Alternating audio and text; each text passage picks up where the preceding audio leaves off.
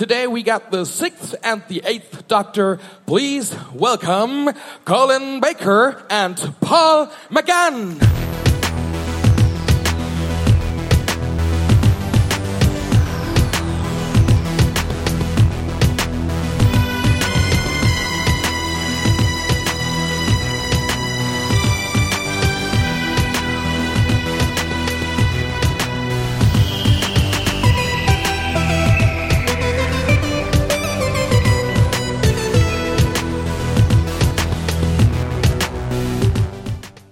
Herzlich willkommen zum Deutschen Doktor Podcast.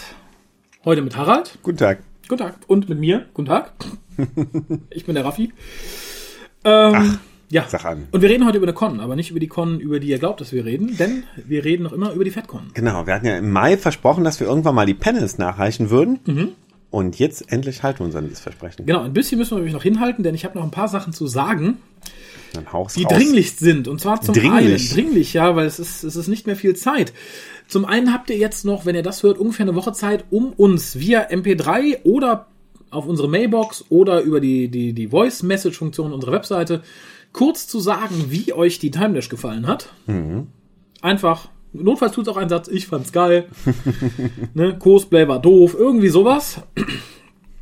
Und dann nehmt ihr an der Verlosung teil von den äh, fünf Doktoren. Da haben wir noch ein paar Exemplare hier rumfliegen. Ah, guck mal an. Normalerweise sollte das ja unter den Leuten ausgelost werden, die eine Visitenkarte von uns bekommen haben. Die sind Mhm. auch mit dabei. Allerdings sind wir relativ wenig losgeworden, weil ich ja meistens fiebrig irgendwo in der Mhm. Ecke gesessen habe. Da und ich habe halt- Leute getroffen, die sagen, ich habe schon eine und denen konnte ich dann auch keine äh, in die Hand drücken. Tja, das äh, ist natürlich schade. Also ich Ja, glaube, ja. so drei, vier habe ich gesprochen. Wenn es mehr sind, dann tut's mir leid, dann erinnere ich mich nicht mehr. Aber wie gesagt, da habt ihr dann die Chance, äh, doch nochmal mitzumachen. Außerdem, äh, wenn ihr beim Wichteln mitmachen wollt, wir wichteln dieses Jahr Mhm, wieder, schreibt uns eine Mail mit eurem Namen, eurer Adresse an info.hucast.de, bitte bis zum 1.12. Das ist jetzt relativ knapp. Wenn Mhm. Ja, ihr das hört, habt ihr vielleicht nur drei Tage Zeit. Da müsst ihr euch aber sputen. Das Ganze haben wir aber schon auf Facebook bekannt gegeben Mhm. vor drei Wochen. Und ähm, ja, da sind mittlerweile schon, ich glaube, 36 Leute zusammengekommen. Ach, boah, das ist aber Das eine, ist eine, eine ganze wilde Menge. Wichtelei. Ja, finde ich auch. Das ist äh, ne, Rudelwicht sozusagen. Wenn ihr dabei sein wollt, oh Gott, als, als kleine Vorschau auf einen der übernächsten Cast, Hoden, Hoden, Hoden, Schwanz, Hoden, Hoden, Arsch. So. Äh, ja, dann, dann, wie gesagt, schickt uns eine, eine Mail. Ich werde dann am 2.12. rumschicken, wer wen bewichteln darf. Wie immer gilt es so ungefähr im 10-Euro-Rahmen. Natürlich könnt ihr auf eigene Verantwortung mehr machen, also ihr könnt gerne euer Haus überschreiben oder so. Aber auf eigene Verantwortung. Wenn ihr dann aber nur Stricksocken zurückbekommt, seid nicht traurig. Ne? Kennst die Werbung, niemand mag Socken zu Weihnachten. Nee, Die finde ich super. echt, ich gucke nicht viel Da, Werbefernsehen. da gibt's so zwei Socken, die sich dann komplett daneben benehmen irgendwie und unter dem Tisch irgendwie rummachen und so. Und die Familie sitzt pik- pikiert um den Tisch rum. da kommt so, niemand mag Socken zu Weihnachten. Nee, leider noch nicht gesehen. Herrlich, Aber, musst, du äh, mal, musst du mal angucken. Finde ich also die witzigste Werbung. Ja, werde ich, werd ich, werd ich sehr gerne tun. Aber wie gesagt, wenn ihr wichteln wollt, info.tukas.de und wenn ihr gewinnen wollt, über einen der anderen Wege. Aber es muss Mhm. halt tonal sein. Also ihr könnt jetzt nicht eine E-Mail schreiben, ja, war spitze. Könnt ihr auch, dann nehmt ihr aber nicht teil. So. so. Wir wollen was von euch gesprochen. hören. Genau. Der Raffi ist im Übrigen immer noch ein bisschen krank, falls die Och. Leute fragen, warum geht das so schleppend. Ja, ich habe viele Eindrücke aus Kassel mitgenommen und wir haben viele Interviews mitgenommen und viele Panels. Ich habe auch eine Lungenentzündung mitgenommen, für die Leute, die es noch nicht mitbekommen haben. Ihr könnt euch mich jetzt ein bisschen bedauern. Jetzt dieses Mitleid, was du ausschirmst, das ist wie in dieser Folge mit Martha, wo die in die Welt reist, um, um Mitleid für den oder irgendwie auch Energie für den zehnten Doktor zu suchen. Ja, wenn ich jetzt So ähnlich geht das schwebe mit dem Raffi, und ne? genau, ah, ja, bitte, bitte, genau, denkt mal alle, mal, schickt mir mal heilende Gedanken. ne, wie hier in dem Astro TV jetzt mal alle irgendwie, weiß ich, ans Genital fassen, an mich denken und mir heilende Gedanken schicken. Äh, das klappt dann schon Pendel irgendwie. Rausholen und dann, ne? Genau, nein, es ist tatsächlich wohl auch irgendwie viral, nicht bakteriell, darum kann ich auch keine Tabletten kriegen. Das muss ich einfach irgendwie aushalten. Hoffentlich kannst du auch keinen anstecken. Also, Jetzt nicht mehr, nee, also das ist, glaube ich, ist ja gut. ich, ich habe auch kein Fieber mehr, ich bin halt einfach nur stimmlich und lung, lungig ein bisschen äh, kurz angebunden. Oh je. Und darum übergebe ich dir jetzt erstmal das Wort. Denn du warst einst auf der FedCon, wir Einst. sprachen schon darüber.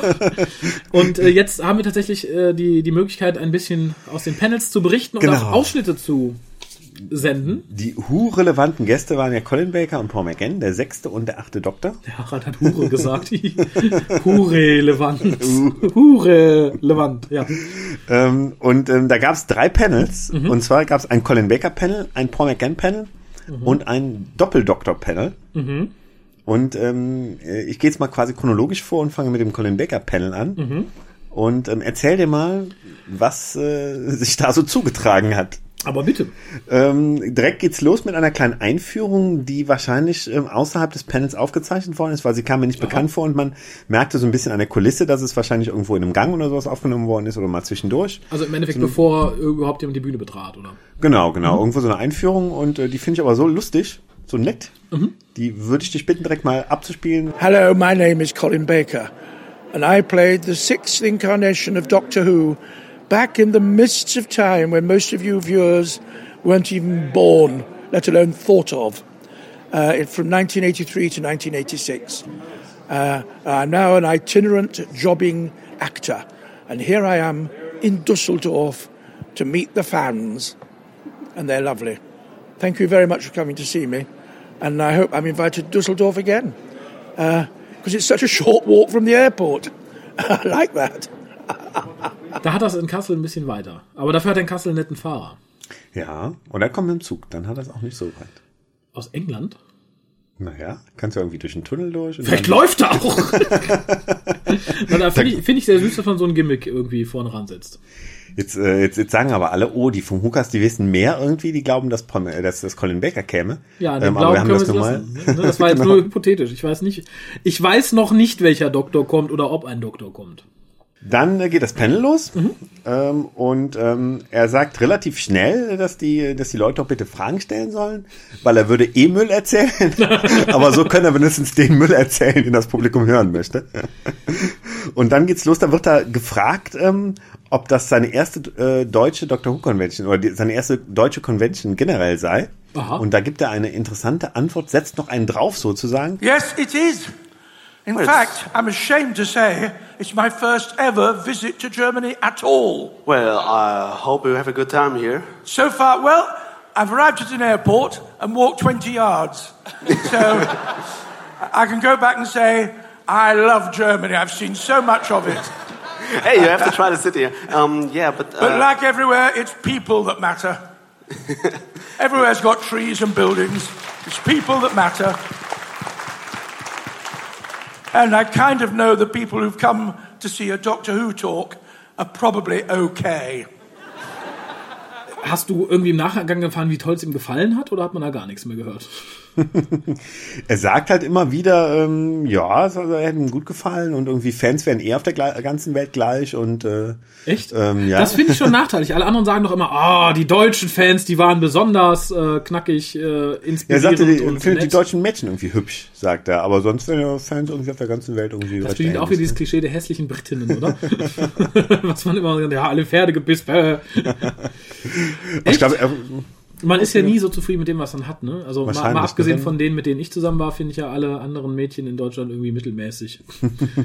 deshalb guckst du lieber in anderen Ländern. Und genauso geht's Colin Baker, der sagt auch, ich guck mal lieber in Deutschland, was da Das so irgendwie ne? Also, ne? Die anderen ist, ne? Wiesen sind immer grüner, ne? Ja, ja, Also, ne? ich glaube auch. Mal abgesehen, wie gesagt, von Pia, sonst Schwedin, Norwegerin, alles top. Ja, bei ihm ist aber- umgekehrt. Er, er geht er mehr, er orientiert sich südländisch und Süddeutschland, die, die. Deutschen.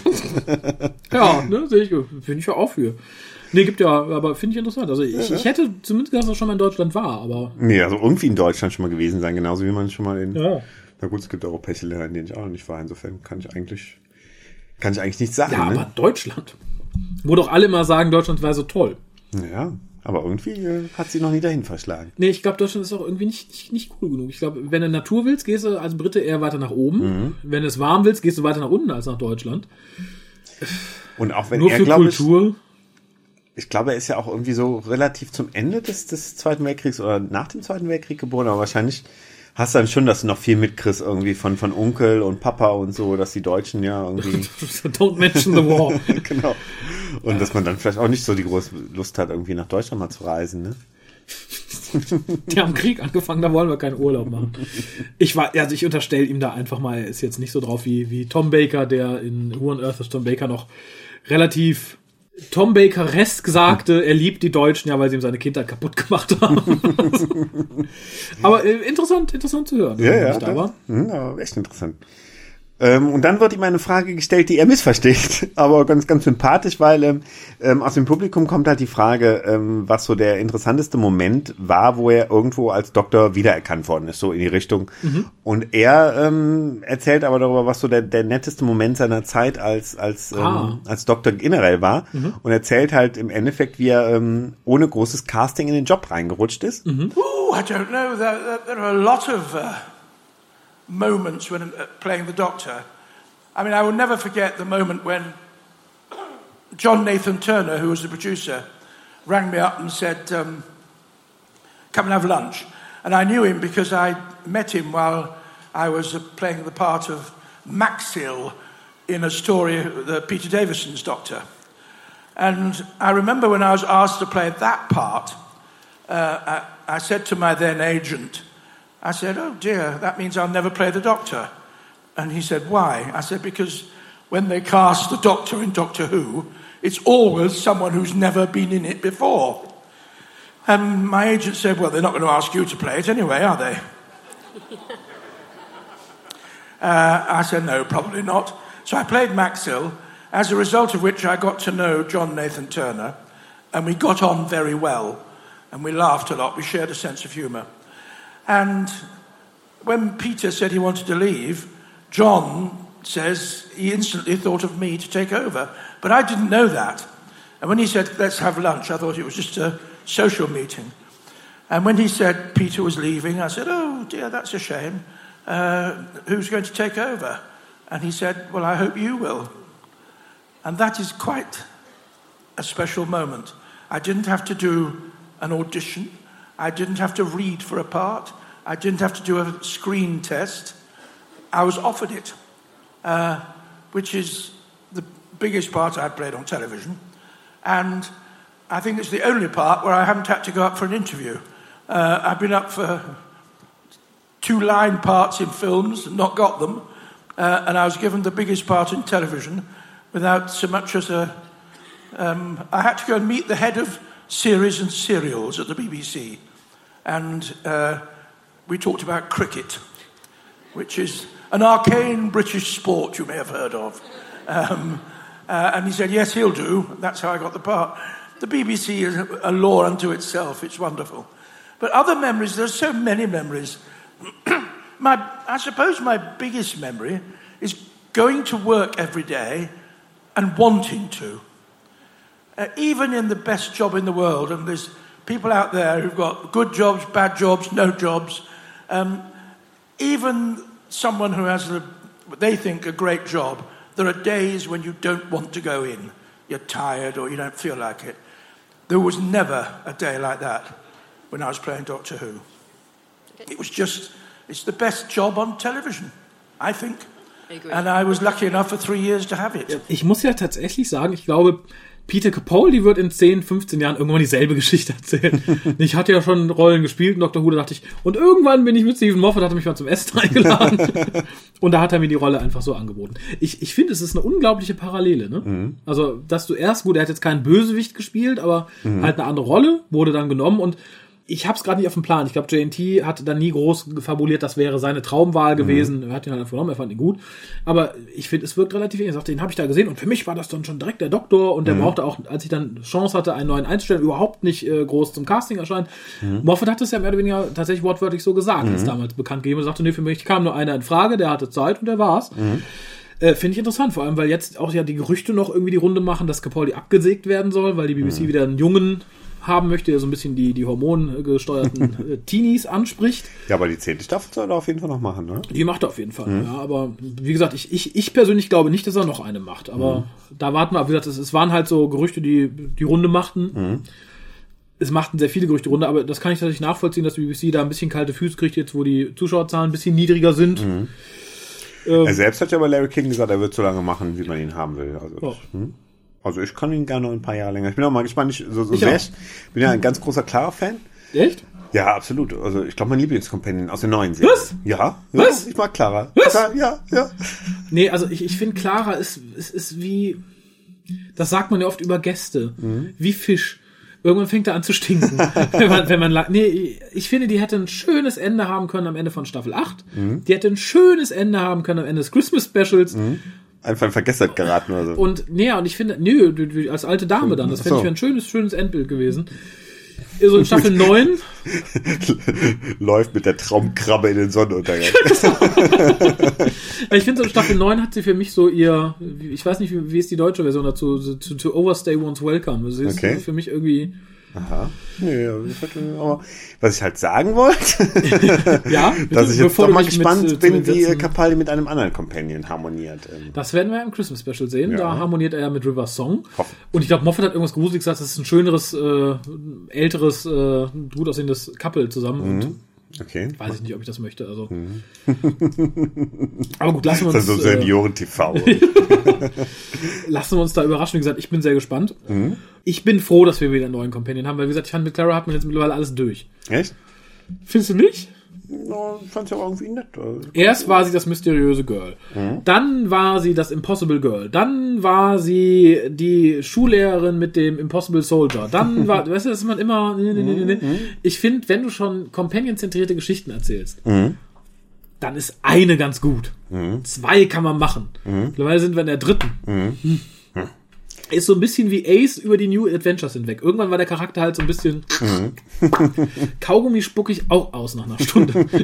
Weil dann wird's fad. Irgendwann wird's bröckelig, habe ich festgestellt. Und Clara ist für mich mittlerweile schon bröckelig. lange, du hast sehr lange Kaugummi gekaut. Genau, ja. Ähm, Clara ist für mich mittlerweile Du bist auch so jemand, der, der ist. klebt auf den Nachttisch und isst am nächsten Tag weiter. Oh, nee, da bin ich- nee, das nee, nicht. nee, Soll's ja auch geben. Ich kau die auch nur so lange, wenn ich zu fies bin, sie gerade auszusprechen. Nein, aber ich, ich weiß tatsächlich, was du meinst. Ja, aber kommen Mhm. wir zurück zu Colin. Genau, daraufhin wurde er auf Trial of a Time Lord angesprochen und er fand's ganz, also er erzählte, Obwohl, stopp, ganz wollte ich noch anmerken. Ich finde Ja. interessant, dass Colin Baker auf die missverstandene Frage, die er interpretiert hat, was war der schönste Moment für dich als Doctor Who, Mhm. der Moment der Einstellung war. was war das Schönste in meinem Leben? Die Geburt. ähm, da wurde er auf Trial of a Time Lord angesprochen und sagte erstmal, er fand's ganz interessant, dass die Idee, dass der Doktor vor Gericht stünde, Mhm. ja damals wunderbar ähm, zur Ausgangssituation oder zur Metaebene passte, wo ja auch auch- die Serie ja im Endeffekt äh, Stimmt. ähm, ja, also einen schwierigen Stand hatte. Ne? Und Er meint, das passte wunderbar. Mhm. Und er würde sich unheimlich freuen, dass er jetzt durch diese, durch dieses, äh, wie heißt das, The End of the Doctor oder dieses große Boxset, so, ja, wo genau. seine Sing- Regeneration endlich stattfindet von Big Finish, dass er ähm, da nochmal den äh, Valiant wieder getroffen hätte, Michael Jason heißt Mhm. der Schauspieler, glaube ich. Und ähm, dass er auch unheimlich schön fände, dass da jetzt endlich auch die Regeneration mal stattgefunden hätte und dass es auch wunderbar mit der mit der Serie harmoniert, also mit der Fernsehserie. Habe ich leider noch nicht gehört. Ich auch noch nicht. was zu sagen. Ich muss es auch Aber noch bestellen. fällt mir ein. Ja, dann kann es auch nicht kommen, wenn es nicht bestellt ist. Ach, das, ja, das. Äh, Da kann es liegen, ne? das kann- gut, dass du sagst. ne? Muss Ähm. ich auch noch mal mit den Mikros gucken. Die sind ja. Vielleicht liegt's da, ne? ähm, und dann wurde ihm die Frage gestellt, wo er denn hinreisen würde, wenn er eine TARDIS hätte. Mhm. Und dann sagte er erstmal aus Spaß, er würde ähm, hinreisen zu den Eltern von Michael Great. Das war halt damals der BBC-Controller, der Dr. Abgesetzt Mhm. Und hat. klingeln, wenn sie gerade poppen wollen. Genau, also sich am Vorabend seiner Zeugung mit dem Vater treffen und ihn auf einen ganz langen Drink entführen. und dann sagt der Schatz beiseite, ähm, er würde gerne Shakespeare sehen, wie er Shakespeare spielt im alten England. Also Shakespeare, wie er seine eigenen Stücke spielt. Und dann hat er die Frage zurückgestellt, was ich auch sehr lustig fand. Und das Mädel, was die Frage gestellt hatte, sagte, sie hätte gerne in Victorian England. Also hätte, wäre sie gerne hingeflogen, wenn sie denn ein TARDIS gehabt hätte. Ah, Und er sagte, das wäre irgendwie, hätte Klischee. gestunken. Irgendwie. das stimmt. Ich glaube, die, die Romantisierung Mhm. äh, dessen ist vielen nicht bewusst. Hm, naja, das, das, äh, Das war dreckig und da gab es viele Krankheiten.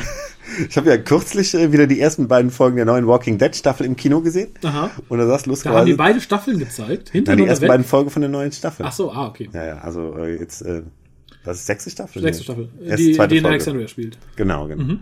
Und die Mails hinter mir äh, überlegten, wer denn nach all dieser Zeit des Nichtswaschens, des Nichtwaschens übel riechen da würde. Daryl oder Rick? Daryl, Daryl eindeutig. ja, man, man wird so denken, ne? aber man weiß ja nicht. Vielleicht ist er eigentlich ein sehr reinlicher, der nur ein bisschen dreckig wirkt. aber ich fand, fand die Idee so lustig, dass Ja, man ich sich auch mal Gedanken macht. Ne? mehr. Der schwitzt mehr. Ja, stimmt. der ist, Und so äh, auf dem Motorrad. irgendwie Aber auf der anderen Seite kannst du schnell, natürlich sagen, der ist Hillbilly, der ist halt nicht waschen gewohnt. Vielleicht äh, hat er da schon irgendwie. ne? Irgendwann äh, hört ja auch der Gestank wahrscheinlich auf. Irgendwo sind alle Drüsen verstopft. Ich fand diese Idee sehr lustig, weil ich mir selber den Gedanken bisher noch nicht so Das, die sechste. Staffel macht mir übrigens wieder mehr Spaß als die vorhergehenden. Ja, seit so Mittel der Staffel, Staffel 5 geht's wieder aufwärts, finde Ja. ich. Ne? Wird's immer Ja. immer besser. Ja, wie gesagt, Staffel, das Ende von Staffel 5 hat so ein bisschen langatmig, wo sie da rumgegeiert haben, bis dann der, der Mann tot war und so, aber. Mhm. Äh, hast du schon weitergeguckt, hast du die Folge mit Morgen gesehen? Ja, Das finde ich ist die beste Folge die, der die ganzen Rückblickfolge, Serie. ne? Ja. Super, die war echt Ich finde, es ist, ne? äh, ich habe im Internet nachgelesen, dass sich viele darüber beschwert haben, Mhm. weil ja alle jetzt d- drauf äh, irgendwie versessen waren zu sehen, wie es mit Glenn weitergeht, Mhm. wobei mir von vornherein klar war, dass der nicht sterben wird, dass der da nicht tot ist in der Szene. Mhm. Der stirbt frühestens, wenn Negan ihn den Baseballschläger überzieht und der kommt erst nächste Staffel, soweit ich weiß, oder ich glaube Ende der Staffel. Mhm. Aber die waren ja geschickt, die haben ja ja aus dem Vorspann rausgenommen, dass jeder denkt, er ist tot, ne? Das war schon clever. Ja, aber Mhm. wie gesagt, mir war es irgendwie klar, es sah halt auch nicht aus, als wenn seine Gedärme wären, die da rausgerissen werden, auch Mhm. wenn er traurig guckt, wie die Gedärme von dem Herrn über ihn rausgerissen werden. die, die brauchst du noch. Reiß die Das nicht meine- aus. das tut gar nicht weh. Aber äh, viele haben sich halt beschwert, dass diese äh, Morgenfolge total deplatziert und langweilig wäre. Ich fand, es ist die bestgeschriebenste Folge der Serie gewesen. mhm. Ich fand sie toll, ist auch die einzige, die ich äh, nach Aufnahme, also nach der Aufnahme noch behalten habe, um sie mir immer wieder anzugucken. Klasse. Und Weil die ähm, war toll geschrieben, einfühlsam, äh, schön in sich geschlossen. Die kann man auch jemandem zeigen, der halt nicht viel damit zu tun Mhm. hat. Und wie gesagt, ich fand, ich fand sie beeindruckend. Ich, Das hat mich wirklich beeindruckt. Und schade, dass der Typ gestorben ist. Den hätte man gerne mal wieder gesehen. Ne? Den, Ja. Den, der im Deutschen dann auch noch, äh, das schließt sich wieder der Kreis von Detlef Bierstedt gesprochen wird.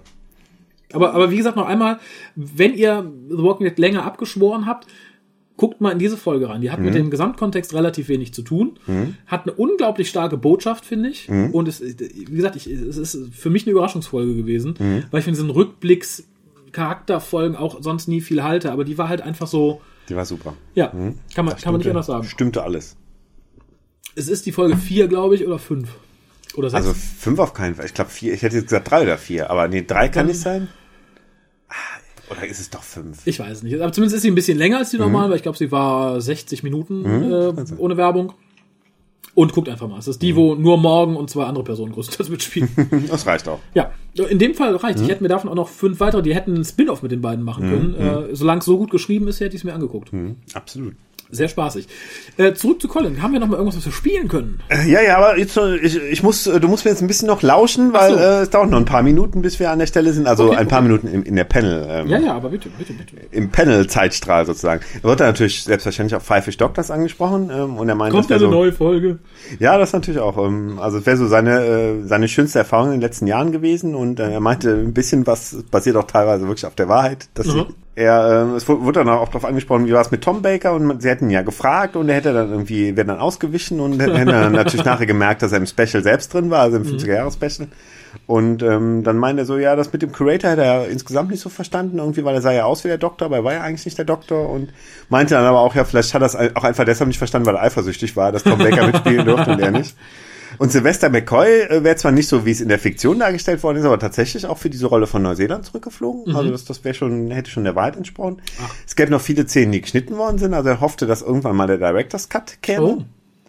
Und, ähm, und er sagt, er würde unheimlich gerne, und, und die anderen Doktoren auch, würden unheimlich gerne nochmal sowas machen, aber es müsste mindestens so gut sein wie das. Und das stellt er sich schwierig vor, weil halt die, diese Grundidee, diese witzige Grundidee natürlich ein bisschen sich abnutzt. Ne? Das stimmt. Dann das nächste Thema und danach kommt wir ein Thema, wo wir was einspielen können. Das, das mache ich am liebsten.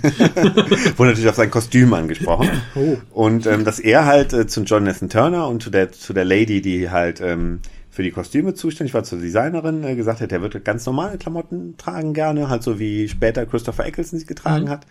Und ähm, dann hätten die gesagt, nee, deine Figur hat in der Serie keinen Geschmack. und und das, das Gespräch ging immer so weiter. Jonathan Turner wollte halt irgendwas Schräges. Ähm, Colin Baker wollte irgendwas, wo der Doktor wenig mit auffällt irgendwie. Mhm. Und die Designerin wäre irgendwann so sauer gewesen. Die Designerin, ja, die war dann etwas die war äh, pissig und hat dann einfach irgendwie bunte Farbstoffreste zusammengeworfen und hat gesagt, nehmt doch das als Kostüm. Oh Gott. Dann hat Jonathan Turner gesagt, ja, das nehmen wir. Und das, daraus ist dann das, das äh, Kostüm des sechsten Doktors entstanden. Das klingt ein bisschen wie die Horrorversion von der Schalgeschichte, ne? Die hat Munter hat einfach immer weitergenäht, weil Ach so, wir all die. Wolle gegeben haben. Ja, und so ähnlich ist wohl auch zum, zum Kostüm des sechsten Doktors. Und dann sagt er natürlich, sein Lieblingssatz ist dann natürlich irgendwie, äh, ähm, er hätte da auch das, das Leichtere losgezogen, weil wer, er war äh, drin und hat nach draußen geguckt und, und ihr musstet euch das ansehen. Das ist dann sein Lieblingsgag in dem Moment. Ja, ich finde, das kommt direkt nachdem, man hat Sylvester McCoy niemals mehr in diesem Anzug gefunden, nachdem er ihn Genau. von Colin Baker anziehen musste. War wahrscheinlich froh, jetzt erstmal auf der deutschen Convention zu sein. Das kennen die noch diese nicht. ganzen Gags nochmal erzählen zu können. Ne? Und dann ähm, hat er aber erzählt, ähm, warum es für ihn auch sehr gut ist, dass er diesen bunten, ähm, dieses Mhm. bunte Kostüm getragen hat. Und da hören wir jetzt mal bitte rein. Perversely, however, now that the BBC is properly merchandising uh, its doctors and in little figurines, the one that sells the most is the one the children think of the most colourful one. I want that one.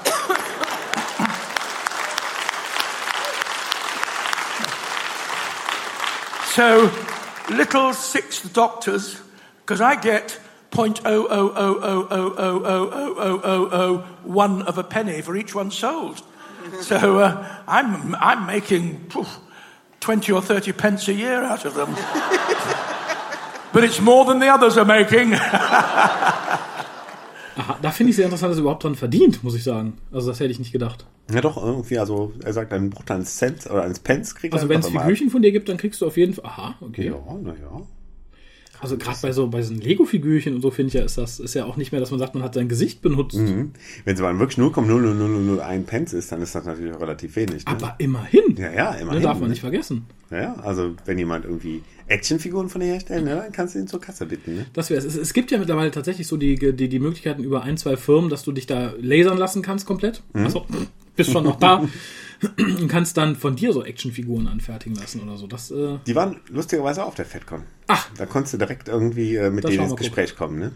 ah, ja, da habe ich nur ein paar, ich, die, die Werbung ein paar Mal gesehen. Ich, ich finde es ja interessant, aber es sind natürlich Preise, die sind äh, eklig bis pervers. hoch, ne? Da kannst du dich für Also oder so, so. solltet ihr WhoCast-Fans sein, also ich wäre bereit, so als Weihnachtsgeschenk. So, genau, ich, ich würde mich da äh, in so einen Scanner, also wenn ich passen sollte, ich würde mich in so einen Scanner stellen. Ne? Ich vermute, ich muss nicht dann, ich glaube, die Kinderfiguren sind immer teurer, weil die natürlich proportional irgendwie mehr Masse haben so. im, im Vergleich zur Höhe oder so. Ja. Ich glaube, diese Kinderfiguren, weil die halt ne, größeren Kopf und so. Mhm, Ich muss vermutlich Kinderfigurenpreise zahlen bei meiner Figur, aber das, das wäre Da so, ein- so ein drauf, ne? Mhm. schönes Who-Cast-Figuren-Set. Kann ja auch nur so, so, so in Monster in My Pocket Größe sein. Das das das fände ich, lustig, das ne? fänd ich sehr Mhm, niedlich. ja. Ja. Aber ich, ich fürchte, solche Leute hören uns dann nicht zu. Weißt du, die Verrückten, die uns hier bücherweise ihr gemaltes und geschriebenes, ne? So, Mhm, die, die dazu, und aber die, Leute, die mal Geld spenden sollen, die äh, sind auf dem Auge irgendwie taub. ja, tun ja auch viele, aber ausgerechnet die mit den tollen Scannern und äh, 3D-Druckern, Mhm. die hören gerade weg. Mist. Die lesen vermutlich eher oder lasern. naja. Ähm, und dann äh, kehrt noch ein Vorteil äh, des Kostüms hervor, dass es halt so einen weiten Mantel hatte, unter dem sich bei den Dreharbeiten zum Beispiel zu Revelation of the Daleks dann Perry auch gerne versteckt hat, wenn es zu kalt war. Das wäre dann ein Vorteil des Mantels gewesen. Ui. Das ist so ein angekuschelt bisschen. Hat. Da laufen jetzt Feministinnen wieder Sturm Er hat's gesagt, nicht ich. gegen ihn. Und dann äh, an die Stelle ist die Tatsache, dass er gefragt wurde wegen der ähm, Figur Frobisher in, den, äh, in den Big Finish Hörspielen, warum die denn ähm, nur einmal aufgetaucht ist und seitdem nie wieder. Und er meinte, es wäre das schlecht verkaufteste Big Finish Hörspiel mit ihm überhaupt gewesen, weil es viele Hardcore-Fans gäbe, die Frobisher, weil er nur den, aus den Comics ist, nicht als Kanon betrachten würden und deshalb aus Frust, aus Freck sich die Folge nicht gekauft haben. Deshalb ist es die schlecht verkaufteste überhaupt. Aha, das ist aber nicht nett. Das ist nicht nett. Das finde ich, das finde ich überhaupt nicht nett. Nee. Und es ist schade, dass jetzt mein Vortrag über das Colin Baker Panel ausgerechnet mit etwas endet, was nicht nett ist, aber so ist das Leben. Er kommt ja nachher nochmal wieder, weil wir reden ja noch über das Panel von ihm mit Paul McGann Ah, ja. zusammen. Aber jetzt kommen wir erstmal zu Paul McGann Solo. Genau, genau. Und da kommen wir erstmal, lass uns erstmal die erste halbe Minute hören, um ein bisschen in Paul McGann Stimmung zu kommen. Bravo. My name is Paul McGann. My name, my name is Paul McGann. I was Doctor Number Eight in Doctor Who, and um, I look forward to finding out, finding all the German fans. I want to come back here uh, and spread the word about Doctor Who into more German places, more German cities. It's really exciting. So, and the first one is in Kassel in October. So, and hopefully we can go around all the cities in the next few years. I really hope so.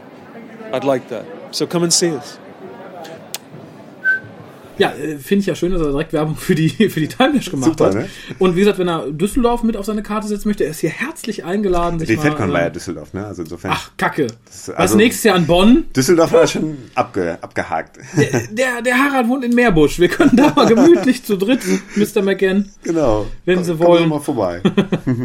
nee, also das Panel war super, habe ich dir, glaube ich, auch vorher schon mal von erzählt, dass es so super entspannt kam er so rüber. Es war halt so ein Hocker auf der Bühne aufgebaut. Er kam mit seinem Coffee to go da rein und sagte, ja, jetzt macht mal Fotos und dann setzt euch wieder hin und dann können wir mal in Ruhe reden.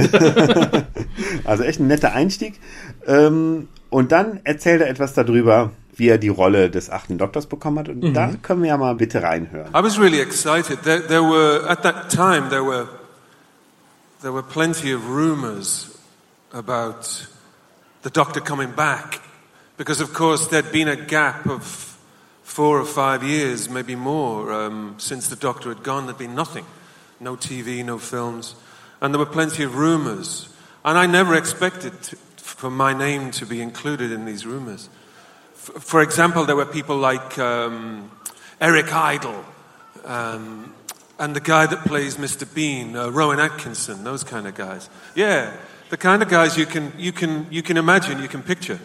Um, but they chose me, and I was really thrilled. I was scared, though. It was scary because it felt like a big responsibility. Excuse me. Mm. Coffee. Cheers. Does everybody like coffee? I love coffee. That's the one thing I couldn't live without. Well, actually, one of three things I couldn't live without, but there we are. So, uh, to answer your question, yeah, I was, um, I was glad that McCoy, Sylvester McCoy, was there with me uh, when we shot this movie in Vancouver because he could hold my hand and stop me from being scared. He was like my father or my big brother. It was nice. But it was terrifying. It's still terrifying to this day. Anyway, I hope that answers your question. It does. Thank you. My pleasure. Ja, dann wurde auch er natürlich auf die unvermeintlichen Five Doctors angesprochen und sagte, dass er sich auch ein bisschen ähm, ähm, übel gefühlt hätte, weil er ja zwar nicht im 50. Jubiläumsspecial dabei war, aber zumindest in The Night of the Doctor. Und ähm, er glaubt aber, die anderen Doktoren hätten ihm vergeben, weil sie jetzt sauer auf Tom Baker sind, weil der sogar das richtig ins Special geschafft hat. Allerdings nicht als Doktor, also so richtig, ne? Da kann man natürlich jetzt. hm, Ja, und dann äh, sieht er sich erstmal um und, und sagt, ähm, ja, und, und, und äh, tut so, als wüsste er nicht genau, welche Tageszeit denn nun ist. What time of day is it? But you know, like in here, it's like, uh, you know, you ever, if anyone ever goes in a casino, it's like this. It could be any time of the day or night. This could be like three o'clock in the morning, couldn't it? But they don't let you know. Das klappt natürlich auf der Timeless nicht, ne? Das stimmt, da weiß man immer. Der Gag. Ja, und dann erzählt er von Alien 3, wo er ja auch mitgespielt hat. Ähm, also er wurde darauf angesprochen, aber nicht eine interessante Anekdote zu erzählen hat. Und dann sagt er erstmal, ja, er wäre nicht so der Typ, Der Anekdoten äh, der erzählt. Anekdoten erzählt, aber dann doch mal. ähm, ähm, er wäre dann auf, auf Regisseur David Fincher getroffen. Und er sagt, normalerweise läuft das beim Casting so ab, dann kommt jemand, meistens ein junger Mensch, irgendwie ein Praktikant oder so, und sagt, ich bringe sie jetzt zum Regisseur. und da kam auch so ein junger Mann und er dachte, jetzt kommt auch so der Spruch, irgendwie, ich bringe sie jetzt mal zum Regisseur. Bis er merkte, das ist der Regisseur. Und äh, von dem war er aber total begeistert, meinte, unheimlich kreativer Mensch, irgendwie, der mit tausend Ideen auf einen zukommt und so. Und ähm, ja, und sagte, also David Fincher hätte er total ins Herz geschlossen und war dann auch ein bisschen traurig, als dann das Studio so ein bisschen nachher umgeschnitten hat und von der Originalidee von David Fincher ein bisschen abgewichen ist. Und dann sagte er, das Highlight wäre natürlich gewesen, ähm, die, die Szenen zu drehen, wo man vom Alien durch die Lüftungsschächte irgendwie gejagt wird, weil man das aus den ersten beiden Filmen auch schon so kannte. Und das war halt so die klassische Alien-Situation und das hätte ihm halt unheimlich am meisten Spaß gemacht. Wobei ich habe Alien 3 jetzt schon länger nicht gesehen. Ich verorte seine Rolle da ja als so winzig. Nö, aber Ist die größer? natürlich erstmal erkennen, weil da sind ja so viele Glatzköpfe. Ja, klar. Muss man natürlich genau. Ich erkenne ihn schon, aber ich habe ihn halt wirklich nur als kleine Rolle in Erinnerung. Wobei ich sagen muss, ich habe den Director's Cut, glaube ich, gesehen. Der ist ja damals auf dieser Quadrology Box erschienen. Den habe ich als gar nicht so viel besser in Erinnerung, aber da mag ich mich täuschen. Was, du guckst mich an, als hätte ich gerade gesagt. äh, nee, ähm, aber wirfst du jetzt nicht, ich sprach ja eben vom Director's Cut von Five Fish Doctors, wirfst du jetzt nicht die Director's Cuts durch. Ach so, ach so, du meinst, ach so, weil ich sagte, David 3. Finchers ja, ja, äh, Vision. Genau, genau, genau, genau. Mhm, Ich, ich meine, ich, ich mag mich da vertun. Vielleicht vertue ich mich mit dem Director's Cut von einem der anderen Alien-Filme. Mhm. Ich meine aber, einer war meinem Empfinden nach schlechter als das, was ins Kino gekommen ist. Ich weiß Mhm. nicht, ob es die äh, Version war oder eine andere. Da kann ich nichts zu sagen, weil ich den Director's Cut nicht gesehen habe. Aber ähm, ich fand, seine Rolle war so mittelmäßig. Also er war jetzt keiner, der mal irgendwie kurz das Bild läuft.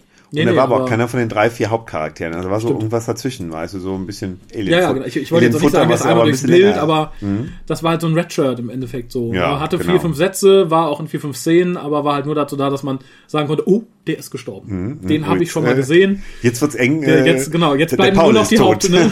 Ja, also so, oh, die ohne Namen sind weg, jetzt erwischt die mit Namen schon. Uh, Ripley, pass auf. Ich äh, suche mir lieber den nächsten Lüftungsschacht. Ne? Genau. ja, und ähm, dann wird da auf äh, die Dreharbeiten in Vancouver angesprochen und ähm, da sollten wir auch mal reinhören. Okay. ich. We filmed the movie in Vancouver, in Canada, uh, during winter in a January in 1996. So it was freezing, and because of the story, you know, this the story was, of course, you know, ten minutes to midnight. It's a race against time. You know, the big clock and everything.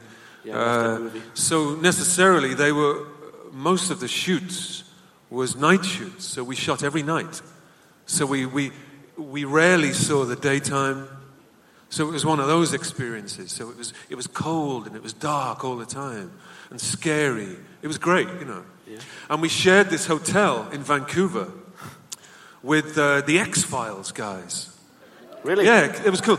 In because they were also shooting. Because in, in those days, I'm not sure whether it still is the same, but uh, Vancouver is used to substitute for Los Angeles. It kind of looks like it, but without the terrifying people. You know what I mean? Without the strain of having to work in Los Angeles. It's, uh, it's, it's, it's a bit calmer there and easier and probably cheaper. So, um, so we'd go back to these hotels every night, and they'd be like, "What are those guys out the X Files called? Forgotten the characters already." But uh, they'd be in the lift, you know, or they're in the bar or whatever, and it was kind of cool. So I felt kind of a little bit starstruck, and it was exciting. Ich glaube, zu der Zeit haben ja fast alle irgendwie, die Serien gemacht haben, Vancouver benutzt und da, weil es halt einfach billiger war. Ja, ja.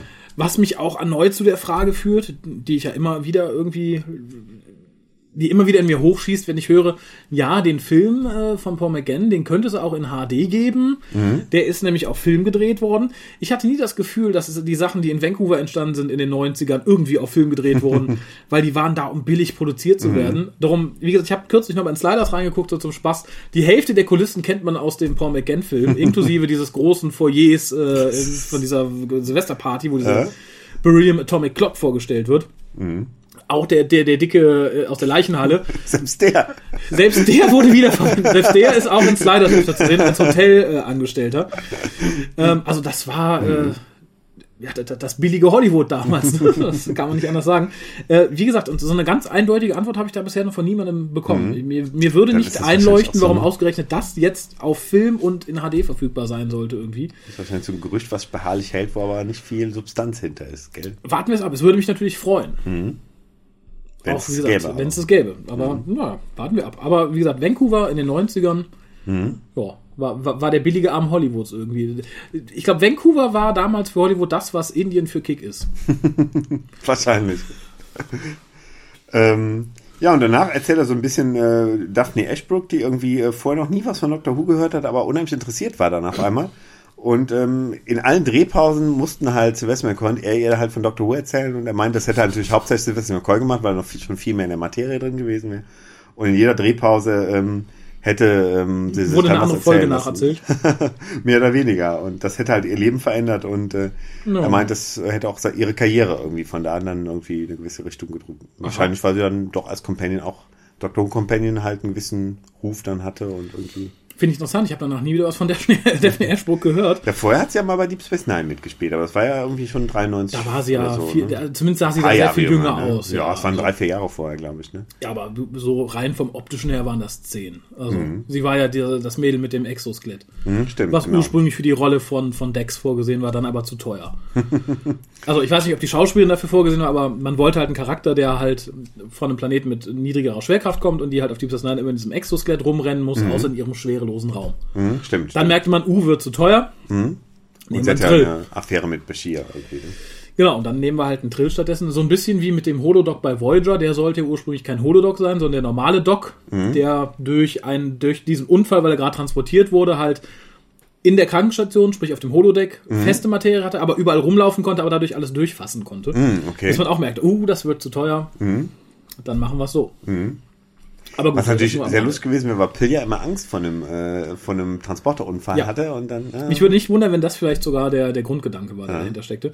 Bei Daphne Ashbrook tut es mir dann aber ein bisschen leid, dass wenn sie da auf den Geschmack gekommen ist, dass dann nichts aus der, aus der Serie, Serierierung geworden ist. aber sie hat mal ein paar Big, Big, Big Finishen mit. aber nicht als Companion. sie war dann, ähm, ich Weil die Figur mehr- auch nicht, weil die, die Figur der Grace Holloway, Fox.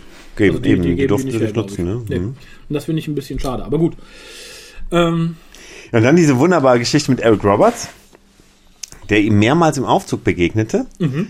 und also schon mal ihn natürlich in der Rolle kannte, weil sie zusammen spielten Mhm. und dann im Hotel im Aufzug, wo McCann natürlich seine Perücke nicht auf hatte. Nicht und nach zwei Wochen hat er auf einmal gemerkt, Mensch, du bist ja der gleiche. Fand ich sehr lustig.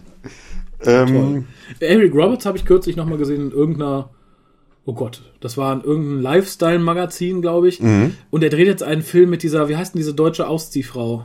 die deutsche Ausziehfrau? Ach, hier, die nix kann außer sich ausziehen, die, glaube ich, auch mal im. Dschungel war. Puh. Äh, nicht Michaela Schaffrath. Heißt die Michaela Schaffrath? ja, Ist die das war früher eine- hier Gina Wild. Nee, oder? die meine ich nicht. Nee, ich meine so eine, die war im Dschungel. Ach so, die, diese DJ in da. Ja, diese, genau, diese ah, ach so. schwarzhaarige. Nein, die mit, drehen ja, die dreht jetzt in Hollywood einen Film mit ihm Nein. zusammen. Doch, und sie hat ihr, sie, sie, haben einen Ausschnitt gezeigt, wie sie dann irgendwo in den Raum kommt und irgendwie nur fragen muss, who's my daddy oder so. Und Mhm. das versaut sie schon. Nein. Aber Eric Roberts halt, ne, als, glaube ich, mittlerweile ins Alter gekommene B-Movie-Star, der vielleicht auch ein perverser älterer Herr ist, der freut sich halt, ne, nimmt ihn auf den Schoß, sagt, ist ja nicht so schlimm. Hihi. Da Okay. dachte ich auch so, lieber Eric. Autsch. Ja, und äh, Paul McGann beschrieb ihn als einen Menschen, der so ein bisschen irgendwie äh, fern der Realität ist, aber eigentlich ein netter Typ. Fern der Realität, das kann ja ja, irgendwie so heißen. ein bisschen, irgendwie nicht, nicht mit beiden Beinen auf dem Boden steht, sondern halt so ein abgehobener, so ein Ich- das Wolkenkuckucksheimer Das, sozusagen. das passt da immer so ein bisschen das, auf das Bild, was ich von ihm habe. So der etwas verwahrloste Bruder von Julia Roberts, das Sorgenkind der Familie, der aber auch Schauspieler geworden ist, aber nie halt wirklich, der hat es nie zu Pretty Woman geschafft, sondern ist dann irgendwie immer in, Ja, komisch in, in, in, weiß ich nicht, in, Kung Fu Ninjas stecken geblieben. Und jetzt halt mit. Und Julia äh, ruft schon mal an, brauchst du Geld? Eric, brauchst du Geld? Ich hätte hier noch einen Job für dich. Ja, in, in meinen Augen ist tatsächlich, glaube ich, der Dr. Who TV-Film neben seinem Auftritt in, ich glaube, es war The Expendables, das ehrenhafteste, was er so an filmischen Sachen auf die Menschheit losgelassen hat. Und das heißt schon arme einiges. Eric, ne? Ich sehe ihn trotzdem sehr gern, muss ich sagen. Ähm, und dann äh, schließt äh, Paul McGann so ab, also seine, seine äh, Ausführungen zum, ähm, zu seinem Film, Mhm. dass er äh, es schön findet, dass er einen kleinen Part in der Rückkehr des, des Doktors zum Fernsehen gehabt hat. Also sieht er so, dass das dann irgendwie den Weg geebnet hat, dass halt neun Jahre später dann. Das halte ich für ein Gerücht. Ich glaube nicht, der hat den Weg geebnet, dass die Serie 2005 wieder lief. Ich glaube, der hat einfach mal die letzte Schaufel aufs Grab der Serie von 89 bedeutet. Das kann man natürlich interpretieren, wie man möchte. das Ne? ist jetzt positiv. Und, und er, er liegt tatsächlich näher am Ende der Serie davor als am Beginn der Serie danach. Er ne, liegt muss ja eigentlich. Ja, stimmt, Ja, stimmt. ne, Doch, also- doch, doch, hast recht. Ne, das war der letzte Schaufelklopfer. da, da wird jetzt nichts mehr draus in diesem Jahrtausend. Und dann singt er einen Song über seine Heimatstadt Liverpool. Und da würde ich ja fast vorschlagen, Ja, ohne dir ähm, in deine Sendungsplanung reinzureden, Aha, aha, könntest du ja als Abspann laufen lassen, oder? Oh, das würde ich gleich tun, das ist schön, ja. Erklärt auch, dass er auf der Timelash gebeten wurde zu singen. Ich dachte, das käme aus dem Nichts, aber scheinbar Mhm. singt er dann ja öfter. Auf, auf Conventions wird jeder irgendwie gebe- gebeten zu singen. Na gut, er, er hat ja auch er hat ja eine Band mit seinen Brüdern. Ne? ich- Ich finde, er hat auch ganz schön gesungen und äh, ging dann auch noch kurz auf, auf Liverpool ein, also seine Geburtsstadt, und meinte, ähm, das fände er auch an Düsseldorf schön, weil man sich in Düsseldorf äh, in die Augen schaut. Mhm. In London wird man das nicht machen, da wird man sich immer, wird man sich immer vermeiden, in die Augen zu schauen. Das mag er an Düsseldorf und deshalb sah eine Verbindung zwischen Liverpool und Düsseldorf, weil man sich in beiden Städten Ah. noch in die Augen schaut. Und das, wo hier von gewissen anderen Städten gesagt wird, Düsseldorf wäre so arrogant. Ne? Es war ja auch die gleiche Convention, wo, wie heißt er, Gary, Gary Baldi, Fitzipaldi, F- Ja, Gary, wo der, Gary, wo der verkloppt worden ist. Ne? genau, nach. Düsseldorf. Ja, stimmt. Doof, ne? Wenn er so Loblieder gesungen Aber sie haben mir in die Augen geguckt, während sie mir in den Magen getreten haben. Das war schön. Da will ich wieder hin. Tolle Stadt. Ja gut, in Düsseldorf schauen sie auf die Augen, in Köln schauen sie auf den Po. Ist Mit das falschen Ecken wirst du mal vertrimmt. Aber stell dir vor, ich meine, gut, Leute, die andere Leute verhauen, verorte ich jetzt nicht irgendwie relativ weit oben in der Intelligenzskala. Ich glaube nicht, dass die was anderes gucken, außer Gerichtssendungen auf RTL 2. Ich glaube nicht, dass die gesagt haben, guck mal, da kommt der Typ aus Babylon 5. Nee, aber wäre schön, wenn wir es im Nachgang erfahren hätten. So, Kacke, das habe ich doch als Kind so jagen, jetzt habe ich Garibaldi verkloppt. Das wäre doch peinlich, oder? Aber auf der anderen Seite, ne?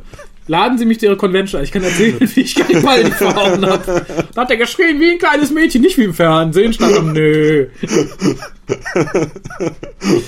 Und Robert vollkommen auf die Bühne und sagt, ich verprügel jetzt noch Leute, die bei Babylon 5 mitgespielt haben. Keine Dr. Who das, das, Stars das mehr. zieht mehr. Ja, und bringt noch ein paar Fotos von Bushaltestellen mit. Ähm, ja, und dann wird er gefragt, ob er denn auch gerne, ähm, er ist dann auch schick fände, wenn er ähm, in der neuen Serie den Doktor spielen würde. Wer sagt da nein? Ja, und er sagt, das wäre aber viel Arbeit und er wird viel lieber die Audios machen, weil er da können er in den Klamotten kommen, die er gerade anhat und äh, er meint, in seinem Alter wäre so eine Serie zu filmen, wäre echt harte Arbeit, ne? Was Können wir soll auch denn gerne mal der Herr reinhören. Capaldi sagen? Ja, hören wir gerne rein. Part of me, the real part of me, this is incidentally, the part of me that never likes to work too hard, um, wants to say to you, I like it just doing the audios, you know, because it's quick. Um, I can go home again. Um, I can wear my own clothes. Yeah, whereas I know how hard these guys work. Uh, you know, for example, Matt Smith, Tennant, those guys. That's one of those series is nine months, and those da- they're like sixteen-hour days or something at Cardiff. Um, but you know what? It, the truth is, I don't want to work that hard. Really, you know what? I'm too old now. I don't want to work that hard anymore.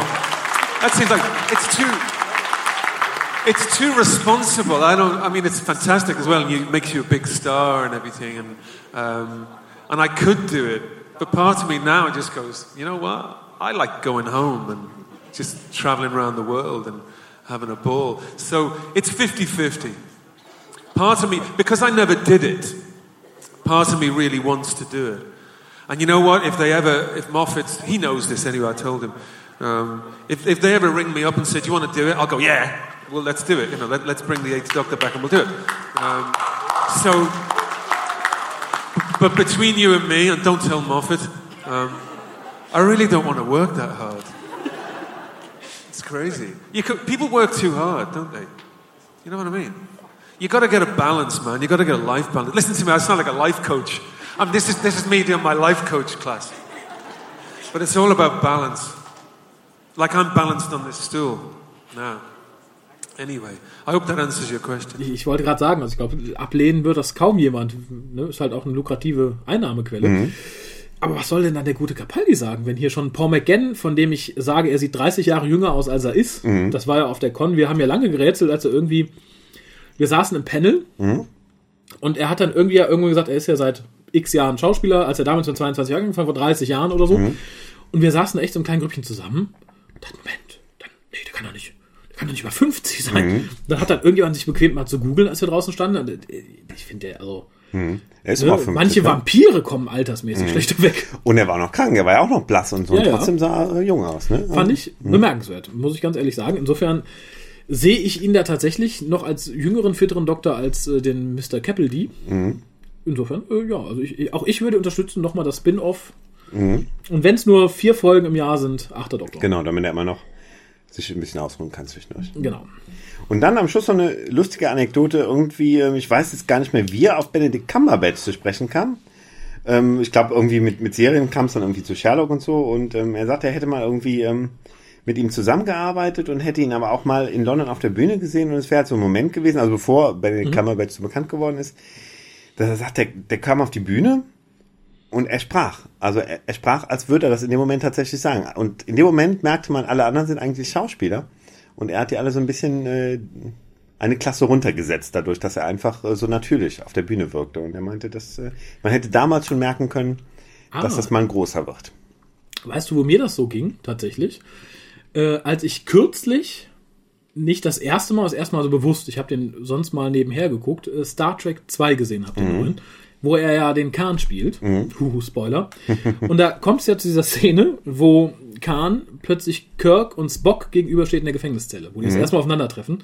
Und in dem Moment, finde ich, werden Chris Pine und wie heißt der andere? Zachary Quinto. Zachary Quinto sowas von degradiert in ihrer Schauspielklasse, Mhm. dass ich wirklich das Gefühl hatte, da treffen irgendwie Hollywood und Laientheater aus äh, hinter Püse und Mückel aufeinander und versuchen gemeinsam auf die Bühne zu stellen. Ich finde, der hat die so an die Wand gespielt, Mhm. weil ich den beiden in diesem Moment ihre Rolle nicht mehr abgenommen Mhm. habe. So habe ich so, ich so uh, da trifft Kahn auf zwei Schauspieler. Offensichtlich Kahn trifft auf zwei Schauspieler. Fand ich sehr beeindruckend. Das Mhm. ist mir da halt so richtig bewusst geworden. Bei Sherlock ist es nicht ganz so, weil ich da auch alle anderen relativ qualitativ hochwertig Mhm. verorte. Aber da merkt man halt, okay, das ist halt Hollywood trifft tatsächlich Mhm. Kunst. Beeindruckend. Ja, super. Muss ich mir unter diesen Vorzeichen, glaube ich, nochmal ansehen. Aber bitte. Ja. Zum Schluss, also auch ziemlich, also tatsächlich als äh, die ähm, das Panel vorm Abschluss, also so als als quasi Hauptakt irgendwie, kamen dann nochmal beide Doktoren auf die Bühne, Colin Baker und Paul McGann. Es wurde natürlich zum ähm, dem Moment, wo sie auf die Bühne kommen, dass äh, die Titelmelodie gespielt. Ah. Und dann stellen sich beide die Frage, wie oft haben wir diese Melodie schon gehört? Welche Titelmusik wurde denn gespielt? Von Dr. Who. Ja, welche? Ich glaube von der neuen Serie. Eine kann ich also kannst du gerne mal nachhören? Also, Ich glaube die aktuell. Nee, welche war's?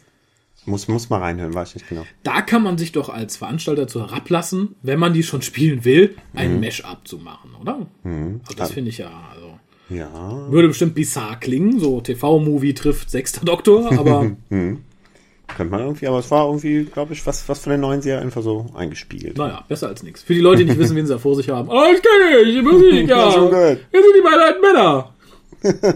sind beide dicker als Capaldi. Hm. Prost, David Tennant. Naja, Ja, hören wir noch mal rein. How many times do you think you've heard that tune in your life? 10,000. Probably. Good tune, though, isn't it? Delia Derbyshire. Don't you say names at me. Delia Dar- Did she write it? Oh, no, she didn't write it. Who wrote the tune? Ron Grainer. Ron Grainer, yeah. Ron Delia, Grainer. Delia was the. Um, she invented some of the sounds. Thought didn't wrote a cookery book. No. Delia? Sure she did. Anyway. Und dann würde ich dich mal ausnahmsweise bitten, mal eine Frage abzuspielen, weil ich hatte, äh, ich hatte in meinem Artikel für den Timescoop hatte ich darüber geschrieben, wie dann auf einmal der Schotte die Frage stellt, wer denn nur der beste Doktor wäre. Und dieser, der, der Schotte, der auch tausend Fragen stellt und gar nicht mehr aufhören möchte. Ähm, Okay. Und es ist halt wunderbar, er mit seinem hardcore-schottischen Akzent da diese, diese, diese Fragen, diesen Fragenwust irgendwie äh, zu hören und äh, er hört gar nicht mehr auf. Und die beiden fragen sich, welche Frage sollen wir denn jetzt davon beantworten? Ähm, können wir vielleicht auch gerne mal rein. Finde ich, finde ich sehr lustig. Sehr gerne. Hi guys, uh, Colin, Paul. Um, um, I wanted to ask you, that both of you, have you discussed who you think the best Doctor Who is and who you think the best Doctor Who was between you two? Can I ask you, Colin? You're looking for trouble, aren't Yeah. you? Can I ask you, Colin? As I said, having gone through the early Doctor Who's, how did you coming into the role? How did you play it? What were you thinking? What were the thoughts in your head as you were coming into this role? That's 10 questions so Paul, far. it, it is not. It's only three. I've worked it out. I've been over it in my head. Paul, and when you came in after, did you think you were coming into a, a, a dying ship, or did you think you were coming in to rejuvenate it? Did you think, you know, and, and also did you did you think that when it finished that you would be asked to be the next Doctor Who? Go, go, answer anything, whatever you like. Have you finished? I, I would say yes. What do you say? Um, I'd, yeah, I, I agree with you. I, I say. I think yes. Er wurde dann nachher gefragt, wen er am besten findet. Natürlich Sylvester McCoy, klar. War ja auch Schotte. Ähm, und äh, Colin Baker mag Das das, ist gar natürlich nicht. doof, ne? Da sitzt du da, Mhm. fragst, wer ist dein liebster Doktor und du musst genau den benennen, der zwischen den beiden der Doktor war, äh, ne? Ja. die jetzt auf der Bühne stehen.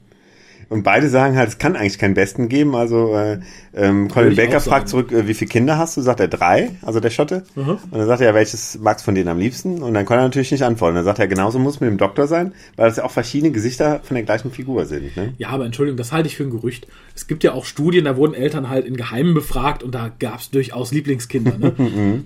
ne? Ich bin mir auch sicher, Mutter Roberts wird insgeheim sagen, Die Julia. also schon, die, die Julia war ja immer die Brave, das war schon weniger Arbeit. Den Jungen haben wir schon öfter verflucht. Ne? Genauso ist das halt. Ne? Den jammernden Zappel-Philipp hat man halt nicht so gern wie alle anderen. Traurig aber wahr. Dann, ist, dann, dann will der auch noch nicht mal ausziehen, wenn er alt genug ist. Und ich habe jetzt hier ein Zitat notiert, ich weiß gar nicht mehr, wer es gesagt hat. Ich würde es eher Colin Baker zutrauen, der dann sagte, you can always rely on the Scottish to make trouble. Und dann wird sein Kostüm nochmal gelobt, aber das Kostümthema hatten wir schon im Einzelpanel. Das wird gelobt. Ja, irgendjemand sagte, Colin das Bakers super. Kostüm wird gelobt. Ja, und daraufhin sagt Colin Baker, you're a man with brave taste. ja, recht hat er. Und dann ähm, werden beide gefragt, wer ihr Lieblingscompanion ist, aber sie geben unerwartete Antworten. Lass uns mal reinhören. Oh. I'd choose Ace. Because I've always been a little bit in love with her. Yes. Ace, man. What a- Isn't she fantastic? I wanted to marry her when I was a kid. Am I allowed Angela Merkel? Yeah, yeah.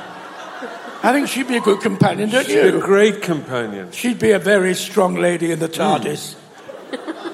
I'd enjoy taking Angela Merkel around the universe with me. Yeah. Yeah? Would, would she have a costume? Do you think she'd come?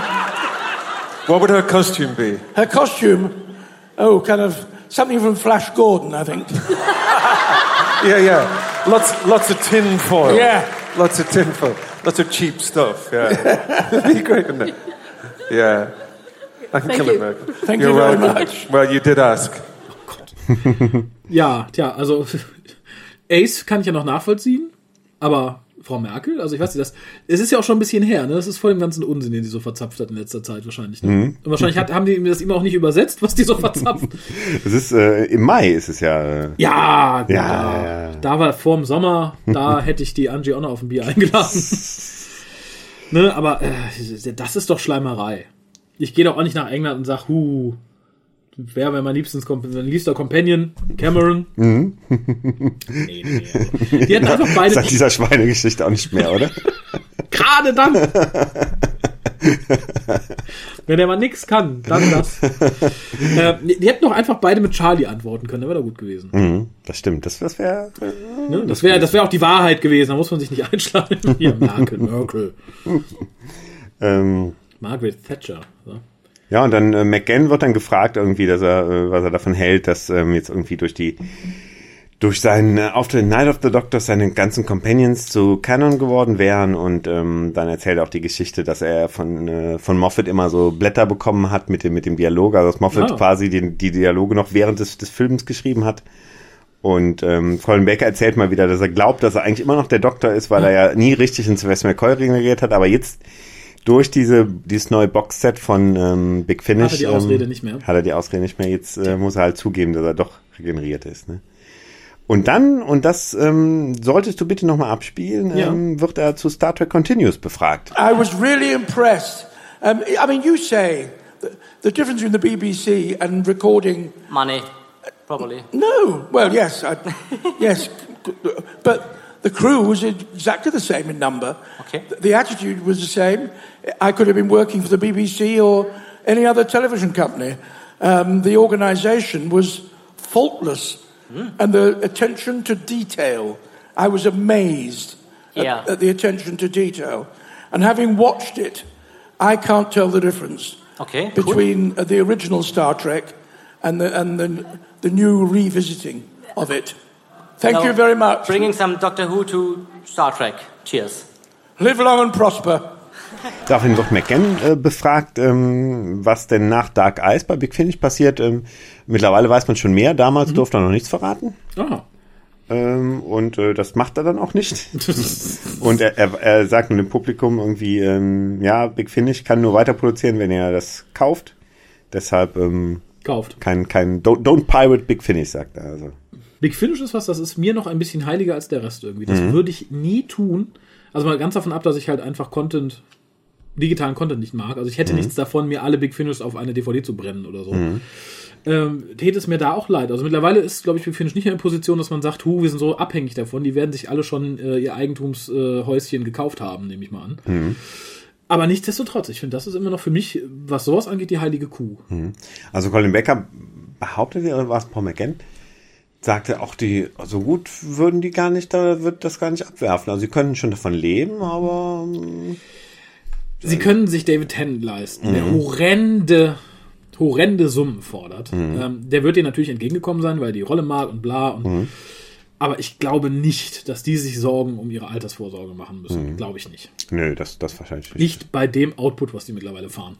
Glaube ich nicht. Und nicht bei den Preisen, die die teilweise nehmen. Also. Das stimmt. Ich glaube, da hatten sie es schwerer äh, 2005, 2006. Da sind die m, Zahlen ja massiv eingebrochen, weil sich halt viele, die bis dato Big Finish hatten, wieder auf die neue Serie gestürzt haben, aber noch keine neuen Fans da waren, die sagten, ich will auch die alten Sachen. gucken. Äh, Da hatten sie eine Hungerphase, die sie aber jetzt irgendwie überwunden haben, denke Ja. ich mal. Ne? ich denke auch. Ähm, ja, dann werden sie irgendwie darauf angesprochen, dass, dass der Doktor jetzt irgendwie mehr als zwölf Generationen hat und so und äh, und die sagen, ja, es ist ja nun nicht real, also dieses, da können die Schreiber schon machen, was sie wollen und solange die Leute es sehen wollen, dann werden sie auch irgendeinen Weg finden, ihn weiter regenerieren zu lassen. Und ähm, dann werden beide darauf angesprochen, dass sie ja irgendwie in ihrer Phase ein bisschen Open End hatten, also Colin Baker halt, weil die Regeneration nie gezeigt worden ist und Paul Ja, McGann. das, ja, die ist ja gezeigt worden. Also das finde ich immer so. Ja, Ja. Natürlich kann man sagen, zwischen Regeneration, die man gesehen hat, und der letzten Folge von Trial können fünf Millionen Jahre liegen. Klar. McGann ja. Mhm, Also ich fand es beide irgendwie vom, vom Storytelling her ganz nett irgendwie, dass es nicht so ein krasses Ende gibt, aber ja, eigentlich gab es das ja zumindest bei, bei Colin Baker. Ja. Ähm, und dann kam, kommt da die, die Sprache da drauf, dass es heutzutage so viel schwieriger wäre, eine Überraschung zu, ähm, ähm, bei, für sich zu behalten und, und äh, dass man im Fernsehen dann oder beziehungsweise durch die verschiedenen Kanäle übers Internet schon so schon viel erfährt. Und ähm, da erzählt dann ähm, Colin Baker, wie er früher halt immer Paul Temple geguckt hat und dann wirklich nie, äh, irgendwann kommt der Cliffhanger, dann muss er halt wirklich eine Woche warten, um zu schauen, wie es weitergeht. Ne? Ja, damals. Und dann äh, werden beide gefragt, ähm, von welchem Doktor sie haben sich inspirieren lassen. Da kann man vielleicht mal reinhören. I think for myself that the first one, William Hartnell, um, I think it's often the very first Doctor that we experience, that we see, is, has the biggest influence anyway. And when I was a kid, it was the first one, it was William Hartnell. I liked his seriousness and I liked his. Um, I, like, I, just, I loved the way he looked, you know. He was, he was scary but kind, you know. I liked that. So, yeah, William Hartnell. What about you? Were you influenced by anybody in Um, your... I, I, I think having seen all the doctors, obviously until mine, I, there were elements of all of them that I rather liked, but I didn't consciously draw on any of them. But when an idea came to you, it, it would be kind of subconsciously validated by the fact that, yeah, Pertwee used to do that, or, or um, Troughton used to do that, so that's okay. Um, I, I think we had the advantage. We later, well, I, for you, we're not later doctors, but in terms of all the ones before me, I'm a later doctor, um, in that we knew what the doctor was about. Um, those trailblazers of Hartnell and Troughton principally, and for me, Patrick Troughton did the, the hardest job of all, which was establish regeneration as part of the program and keep people watching it. You know, the, ones who watched William Hartnell and liked him were suddenly presented with something different, pretending to be the same. And if it had not been as wonderful as Patrick Troughton made it, so, so different, so sly, so, so witty, uh, the program would never have continued. So I always um, extend to him um, the thanks he is due for keeping this program going. Hat McGann ja, glaube ich, auch bei uns nochmal gesagt, dass Hartnell seine Inspiration war. Was ich nie so gesehen habe, außer klamottentechnisch vielleicht. Ja, Aber vielleicht, weil er einfach zu jung war. Mhm, das kann sein, dass man das mal seine. Aber er war mir nie grumpy Einflüsse genug. nie. Das würde ich dann eher dem guten Mr. Baker in die Schuhe schieben. Ja, und dann äh, wird so ein bisschen wieder über Big Finish gesprochen und ähm, dass McGanns Doktor eigentlich ähm, komplett bei Big Finish entstanden ist, weil man aus dem TV-Movie relativ wenig über den Charakter dann übernehmen konnte und ähm, ja, das ist halt quasi ein, Start vom, also von, von, von Anfang an gestartet sind irgendwie, ne?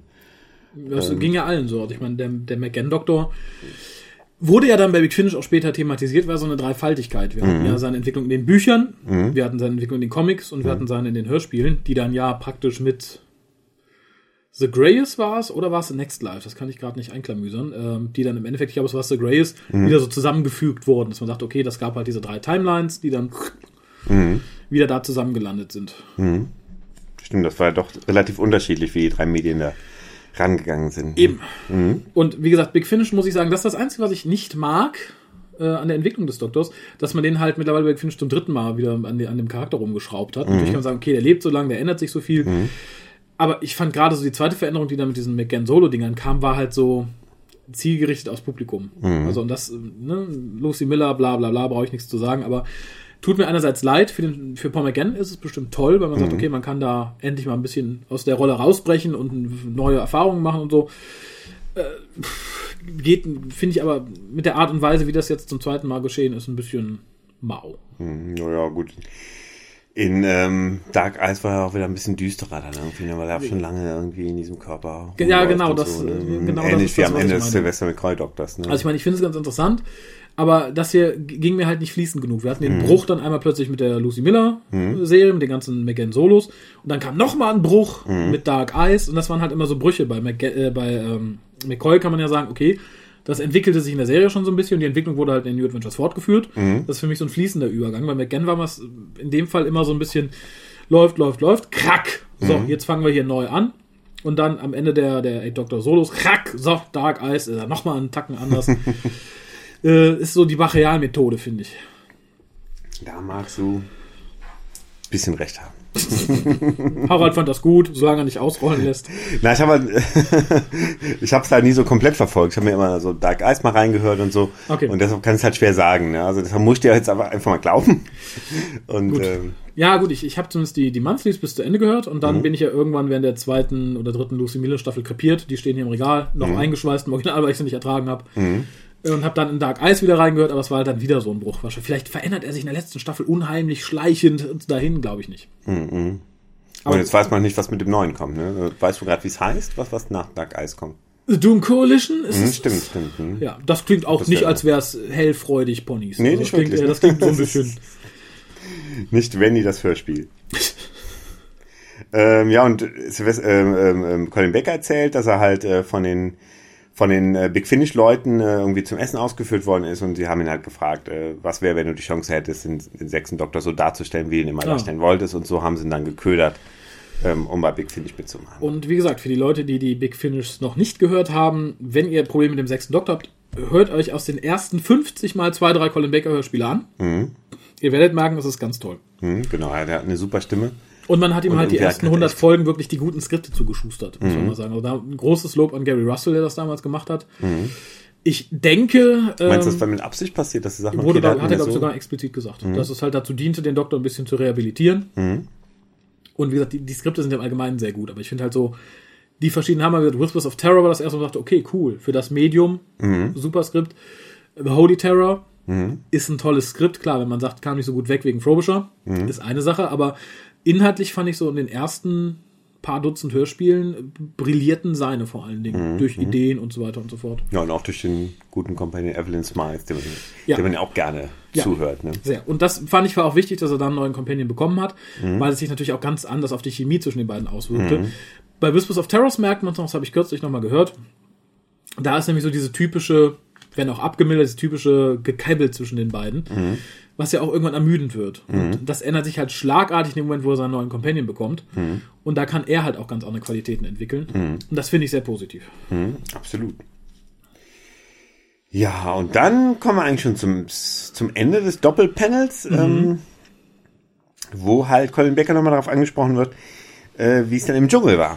Why did I do it? Yeah, besides of money. Uh, well, because I I was 70 years old, and uh, opportunities to uh, make that kind of money don't come along that often. I'd have, had I been 20, I'd have probably said no, but and I was curious. I wanted to know what it was like, and I don't know if you. There, I think there is a German version, isn't there? Yeah, unfortunately. which takes which, which takes place in the same uh, park. Well, it's 100% genuine. I can tell you that. Yeah. There's no food. It is exhausting. Uh, you are under scrutiny 24 hours a day, seven days a week. I survived it for two and a half weeks. I met some remarkably interesting people. We were very lucky because there was, there was nobody in our group that uh, provoked any kind of uh, aggression or uh, irritation. and I, I learned a lot about myself. Uh, for two weeks, being deprived of contact with all things you know and love, how quickly you almost start to fall apart, and you have to fight it. Yeah. The, the veneer of civilization is very thin. um, but I'm glad I did it, and I would do it again. Muss ich ihm insofern recht geben, dass die Staffel wirklich relativ ruhig war, soweit ich, ich schaue es im Britischen ja sonst nicht. Ich muss gestehen, ich gucke es manchmal tatsächlich, wenn es hier läuft. Je nachdem, wer da ist. Da bin ich ja ein bisschen wie Domian, das ist auch so eine meiner Guilty Pleasures. Ich gucke es ganz gerne. Wenn auch nicht regelmäßig. Aber das, was ich vom Britischen gesehen habe, und ich habe jetzt nicht alle Folgen gesehen, aber so zwei Drittel, das war wirklich relativ ruhig, muss ich sagen. Und ich hatte gedacht, dass die Briten generell so sind, aber es war wahrscheinlich wirklich, dass diese Staffel halt, äh, dass sie sich da doch, Kann ich nicht beurteilen. was vielleicht der. Sender gar nicht will. Also der Sender will bestimmt, dass da auch ein bisschen Aggression abgeht. Ne? Wahrscheinlich, Wahrscheinlich. hat es dem Sender nicht so gut getan, dass das irgendwie Aber leider hat Colin ja nicht gewonnen. Aber ich glaube, er hat viel verloren an, an Funden damals. Ja, hat er mittlerweile zum Teil wieder drauf, aber Aber zweieinhalb Wochen hat er durchgehalten. Von, Ja. von ich glaube, insgesamt drei Wochen machen die das. Aber die machen das, glaube ich, länger als im deutschen Fernsehen. Ne? da bin ich nicht so informiert. Aber ich, ich, ich erinnere mich noch an die Szene, wo er irgendwo in der Unterhose oder auf dem Rücken Blutegel hatte. Hm, okay. Ja. Wo er sich etwas entblößen musste. Ja, ne, kann man echt sagen, auch irgendwo tapfer. Ne? Man, man wird selber nie machen, aber wenn, wenn er es denn macht. Und er hat es Also- ja auch gemacht, um äh, seiner Tochter das Studium zu bezahlen. Ne? Ja, was mir sagt, er ist einer von den Schauspielern, die nicht gut gehaushaltet haben in den fetten Jahren. äh, wobei ich da sagen möchte, tatsächlich, äh, für das Gehalt, was Colin Baker bekommen hat für die Zeit im Dschungel, das würde ich da, glaube ich, auch tun. Hm, echt? Wenn mir das jemand anbieten würde. Nee, so dauernd Kameras irgendwie und so. Also, was hast Und du denn zu verbergen? Nichts Schlimmes irgendwie, aber dass man da wahrscheinlich irgendwie in der Hitze wahrscheinlich auch den ganzen Tag irgendwie in der, in der Liege liegt, oder? Weiß nicht, für 20.000, 30.000 Pfund würde ich das, glaube ich, mal drei Wochen durchhalten. Und dann musst du irgendwann da zu, zu Dr. Bob und musst irgendwie äh, Ich bin wundgelegen. Krabbenhoden lutschen oder irgendwie sowas. Ja gut, ich glaube, ich würde auch fest damit rechnen, dass das ist vielleicht auch das Erfolgsrezept. Ich würde einfach alles, was ich eklig finde, nicht machen. Mhm. Klar, gibt wenig zu essen, sind die Leute vielleicht sauer auf mich, Mhm. aber was soll's? Und Du hast dein Geld. ich, dann lasse ich mich rauswählen, habe ich trotzdem mein Geld. Mhm. Aber ich fürchte so ein bisschen, wenn du dich da komplett blockierst und alle hassen dich, dann wirst du nicht rausgewählt. Mhm. Weil Leute sagen, ah geil, es gibt Beef. aber ich sage, das würde ich, glaube ich, Mhm. für 30.000, 20.000 Pfund. Mhm. Ja, ja, schön. Ist eine Gut Stange Geld, Geld, ne? ne? Dafür, dass du da immer noch Leckereis mit Boden bekommst. Ich hätte, glaube ich, die größten Probleme mit der Toilette. Mhm. Das stimmt. Das, Das ist dann äh, irgendwie, naja, gut, aber ich kenne von Festivals halt diese Dixie-Klos. da gehe ich Da also bist du irgendwie, da bist du irgendwie, da kann, kann ich glaube ich nichts mehr schocken. Ja, wie gesagt, das, da ist für mich die Grenze erreicht. Mhm. Ich finde schon Hotelzimmer, wo du keine eigene Toilette bei hast, finde ich schon Mhm, schwierig. okay. Ach, wie war das übrigens im, in, im Hotel da im Schillerquartier? Na, ich- wir hatten eine Toilette am Flur Oh. und ich glaube, also in der ersten Nacht hatte ich das Gefühl, am Flur ganz allein zu sein, dann habe ich nämlich gar nichts gehört. Mhm. In der zweiten Nacht war, glaube ich, im Nachbarzimmer jemand. Okay. Da hast ja im Endeffekt mit einer anderen Person eine Toilette geteilt. Irgendwie. Das ist halt nichts, wo du irgendwie das Gefühl hast, boah Mensch, der irgendwie, die versinkt jetzt hier im Dreck oder so. Ne? Ja, ist nicht meins. Also, nee, ich finde, Macht man ja. zivilisatorisch haben wir uns darüber erhoben, dass wir irgendwie, Uns die Toiletten teilen müssen. Ja, auch das. Also, äh, Festivaltoiletten sowieso.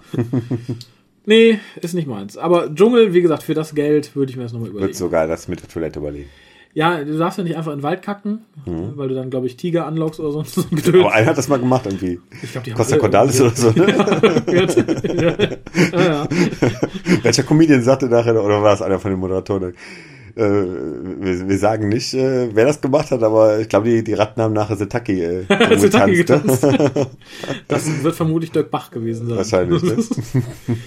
Ja, aber wie gesagt, äh, da kann ich Colin doch nachvollziehen. Ich hätte das, glaube ich, für das Geld auch gemacht. Hm, ja. Wenn es nicht für mich ist, dann für meine Tochter sowieso. Hm, Ja, das ist auch so eine nette Begründung, wo man dann sagt, ja gut, das Land kann man es ja verstehen. Ne? Ja. Wenn man jetzt gesagt hat, ich mache das, weil ich mir irgendwie einen Sportwagen kaufen wollte oder so, ne? Dann hätten alle gesagt, ah, Ich bin geldgierig oder abgewrackt. Der, der Karrenbauer hätte ich das mit der Tochter nicht abgenommen. nee. Stimmt, die war ja auch mal im Dschungel, ne? Ja? Das, die habe ich jetzt einfach genannt, weil es mir als abgewrackte Schauspielerin irgendwie im Kopf geblieben wäre. dabei gewesen. Also, Echt? Ach, Glaube ich schön. zumindest. Wobei ich habe mit der Frau Karrenbauer größte, größtes äh, Mitgefühl, wenn ich sie jetzt nicht verwechsel. Ansonsten habe ich Mitgefühl mit der Frau, mit der ich die Frau verwechsel. Denn wenn ich das richtig verstanden habe, Mhm. hat sie ihre Kohle in den Sand gesetzt für ein Projekt, dem ich selber mal sehr angetan war. Okay. Ähm, und zwar, das muss so kurz nach der Jahrtausendwende gewesen sein, gab es Mhm. etwas, nannte sich Cargo-Lifter.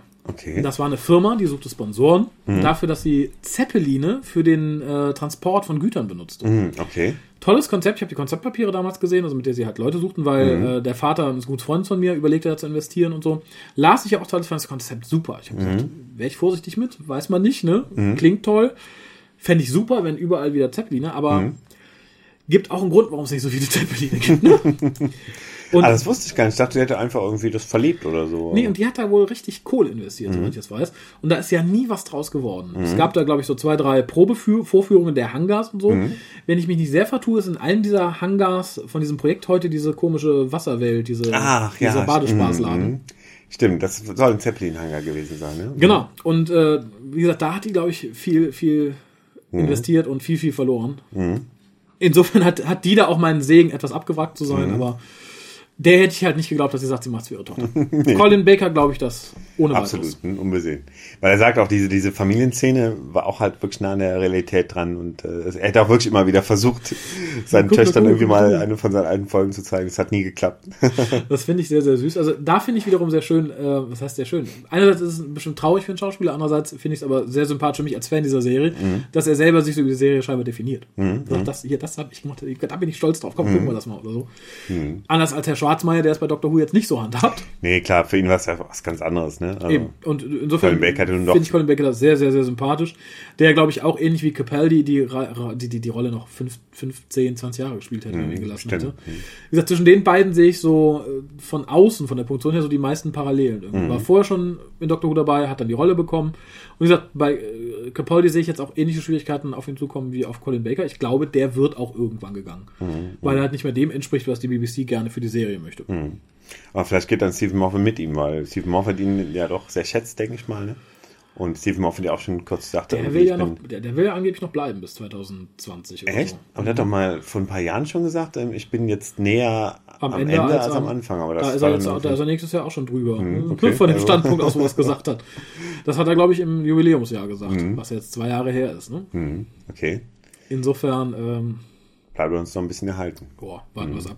Hast du noch irgendwas Pendeliges? Sonst würde Nee, ich das mal wäre sagen, sonst würde ich sagen, man kann äh, Den Paul singen lassen? Den Paul singen lassen, die Zuschauer ein bisschen in den Schlaf singen lassen. Ne? wunderbar. Dann bedanke ich mich bei dir für, die, für den etwas späten Ausblick auf die Panels. Ja, besser später als nie, sag ich, ich mal. sagen, ne? ich, ich bedanke mich auch ganz herzlich Oh. bei, genau, Bei dem Alex, der uns die Pens zur Verfügung gestellt hat. Und deshalb, ich wollte Genau. sonst sage ich es ja immer während der Folge mehrmals. Ja, ich- hat mich schon Deshalb gewundert. sage ich es jetzt mit Nachdruck. ja, Bestellt euch die DVD. Ja. Zwei Doktoren auf einer DVD. Wo gibt es das sonst? Also auf der DVD von The Two Doctors, The Three Doctors, The Five Doctors und ähm, äh, The Day of the Dead. Aber darüber hinaus, wo gibt's das sonst? Beim Alex. www.fetcon.tv. Ähm, ich schätze mal, dass du in Kürze Ist ja, Da ja, erhältlich ja, sein. ja, wahrscheinlich erst nächstes Jahr. Oder ist das immer so im Vorfeld der neuen FedCon? Sind die schneller geworden? Meistens so im Vorfeld, aber je nachdem, wenn es schneller geht, auch ein bisschen früher. Ne? Also haltet die Augen offen und ähm, greift zu, wenn es dann die FedCon von 2015 auf DVD gibt. Dann könnt ihr Colin Baker und Paul McGann live bewundern und Sehen. nachprüfen, dass ich euch hier keinen Mist erzählt habe. Dass, dass wir die nicht selber nachgesprochen haben. Genau. Bis denn und äh, viel Spaß mit Paul. Tschüss. I wish I was back in Liverpool, Liverpool town where I was born, where there ain't no trees, no scented breeze, no fields of waving corn, but there's lots of girls with peroxide curls. There are, and the black and tans flow free. Now it's six in a bed by the old pier head. It's Liverpool town for me.